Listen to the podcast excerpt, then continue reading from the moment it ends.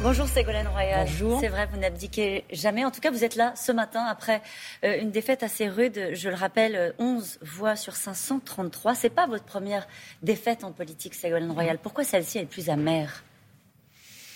Bah, elle est plus amère parce que j'aime pas le, sectarisme. Et puis quand je suis engagée dans, une, dans un combat politique, je le fais toujours avec conviction. Vous voyez, avec conviction, avec force, avec euh, attention, avec euh, conscience professionnelle et en rassemblant euh, une équipe.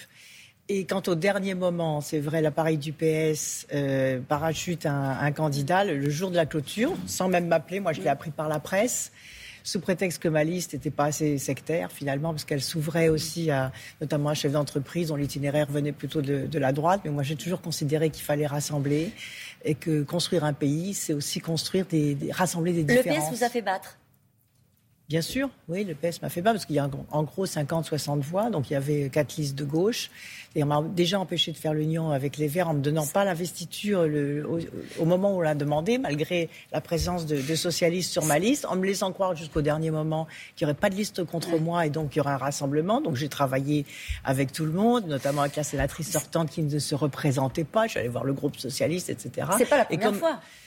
C'est pas la première fois que l'appareil du, PS se comporte comme ça. Bah, 2006, c'était déjà le, cas. C'est-à-dire, je, je pense que ma liberté les dérange voyez, mais il faut bien des gens, il faut bien des paroles libres, des paroles qui anticipent ou des paroles qui rassemblent. Dans une organisation politique, c'est pas une secte. Qui vous en une organisation politique C'est Non, je, ne veux pas personnaliser, mais je, je oui, je, je, suis, je suis trop, trop libre, je pense. Et comme le dit un de mes, un de mes amis sénateurs, qui j'ai demandé, mais enfin, qu'est-ce qui se passe? Il me dit, bah, tu, oui, tu, tu vas nous déranger, tu vas nous déranger parce que tu vas nous bousculer, parce que, vous allez tu vas prendre la parole, parce que tu vas défendre face au gouvernement un certain nombre de, de choses, tu vas transcender les clivages droite-gauche. Royal, est-ce que vous allez continuer à les déranger euh, les socialistes. Euh, est-ce que ce matin, vous nous dites euh, je tourne une page, je renonce à la vie politique ou je continue le combat?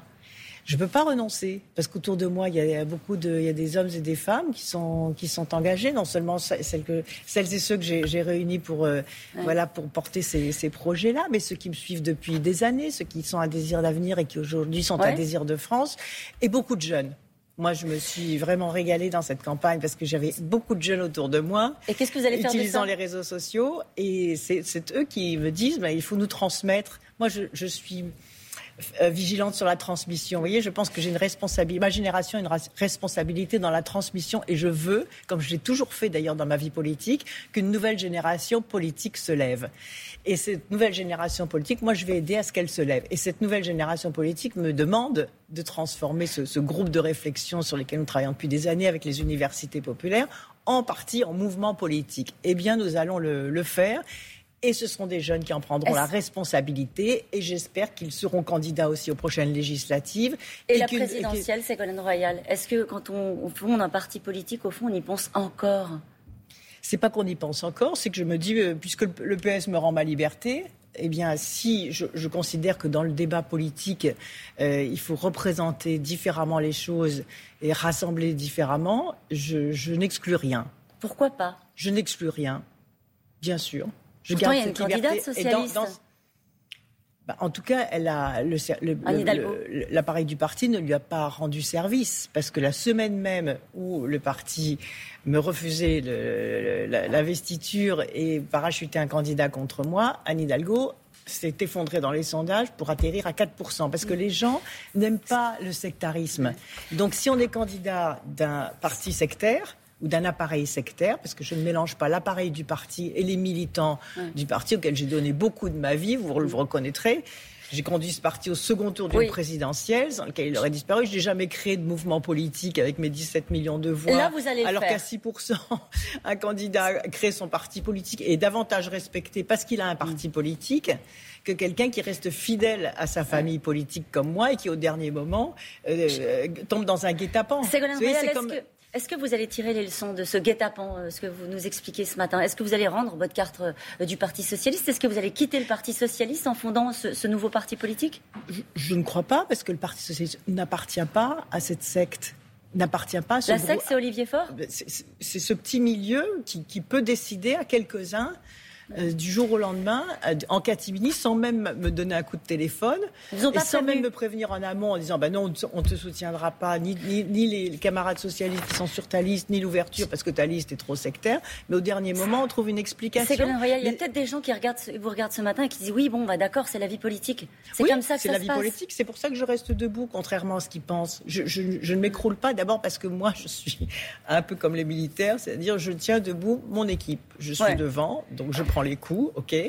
Euh, mais je ne veux pas que, mon équipe s'effondre et prenne les coups, parce que c'est quand même très dur. Vous voyez, ce, genre de trahison, c'est quand même très, mm. très difficile.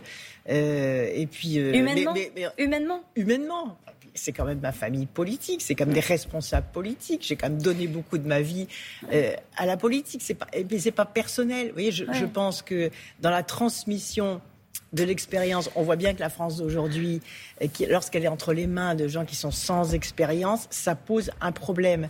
Et donc la bonne alliance pour gouverner un pays, c'est une partie de l'expérience des gens qui ont pris des coups. Euh, et c'est vrai que sur un cheminement politique, les hommes et les femmes de premier plan, de toute façon, ils prennent des coups parce qu'ils mm. dérangent et qu'ils gênent.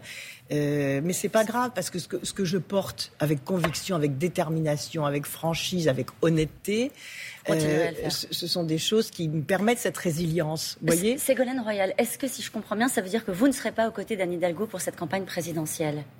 Moi, je ne veux pas personnaliser les choses. Mais à un moment donné, c'est des candidats.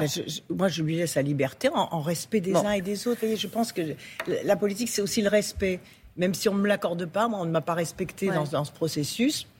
Voilà. Mais moi, je, respecte les autres. Vous m'entendrez jamais euh, dénigrer qui que ce soit. Je regarde avec honnêteté, là aussi, les opinions et, la façon de construire des uns et des autres. Et en tout cas, vous nous dites euh, ce matin concernant euh, la présidentielle que rien n'est exclu. Absolument. Les Verts vont désigner ce soir leur candidat à la présidentielle. Est-ce que l'un des deux vous semble plus en mesure de défendre l'idée que vous faites de l'écologie? Yannick Jadot, Sandrine Rousseau ils incarnent des idées, pas au-delà de leur personne. Euh, ils ont des différences un peu idéologiques, mais c'est ça qui a fait l'intérêt du, débat. Moi, je trouve que c'est bien que les Verts aient, réussi à organiser un, une primaire, un vrai débat. Il y a deux options dans l'écologie, effectivement. Il y a l'écologie radicale. Euh, et puis l'écologie de la transition. Moi, je ferai la synthèse entre les deux. Vous voyez, moi, je représente l'écologie qui veut sécuriser les transitions, qui était à la fois très offensive, euh, c'est-à-dire très je dirais pas radical, je, l'utiliserais plutôt, moi, l'écologie intégrale. Moi, je suis pour l'écologie intégrale, c'est-à-dire qui est très ambitieux sur les objectifs, à condition que ces objectifs soient intégrés dans tous les aspects de la vie économique, sociale, culturelle, personnelle. Ça, c'est l'écologie intégrale parce qu'elle englobe tout mmh. et elle englobe les fondements des relations de l'être humain avec la nature. Mais je pense qu'il faut sécuriser les transitions et pour sécuriser les transitions, il ne faut pas que ça flotte lorsqu'il y a un changement de gouvernement. Vous voyez, là, moi, j'avais mis en place une loi de transition énergétique avec des avantages fiscaux pour les gens qui faisaient les travaux d'économie d'énergie. Puis il y a un nouveau gouvernement qui arrive, qui bouscule les lois, qui change les lois, qui change les tarifs de rachat, par exemple, des énergies renouvelables. Donc les entreprises ont cessé d'investir.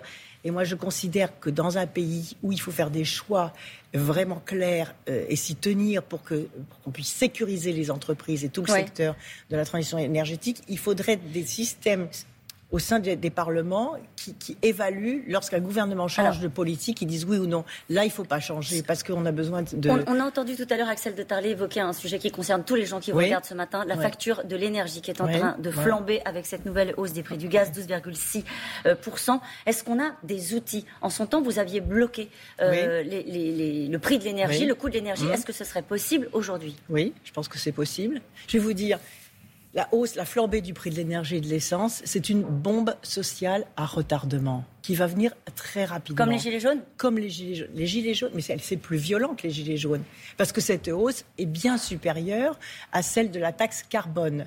Quand est-ce que les Gilets jaunes se sont mis sur les ronds-points, notamment les femmes retraitées euh, C'est au mois de novembre. Vous voyez, on est au mois de septembre. Donc il faut absolument que cette question soit réglée avant. Il y a trois décisions à prendre. C'est baisser les taxes. Il y a plus de 60% de taxes sur l'essence et il y a aussi beaucoup de taxes sur l'énergie. Baisser les taxes. Deuxièmement, limiter les marges des distributeurs, parce qu'entre la production et la consommation, il y a des distributeurs qui, euh, enfin, qui s'enrichissent Non, non, puis ils s'enrichissent pas, mais qui augmentent leurs marges, puisque tout est en pourcentage. sauf pour le, consommateur qui paye tout. Donc il faut plus que ça soit un Et troisième solution? Et troisième solution, rétablir le tarif social de l'énergie. Les deux premiers points, les Espagnols l'ont fait. C'est donc que c'est possible. Merci beaucoup, Ségolène Royal, d'avoir été notre invitée ce matin.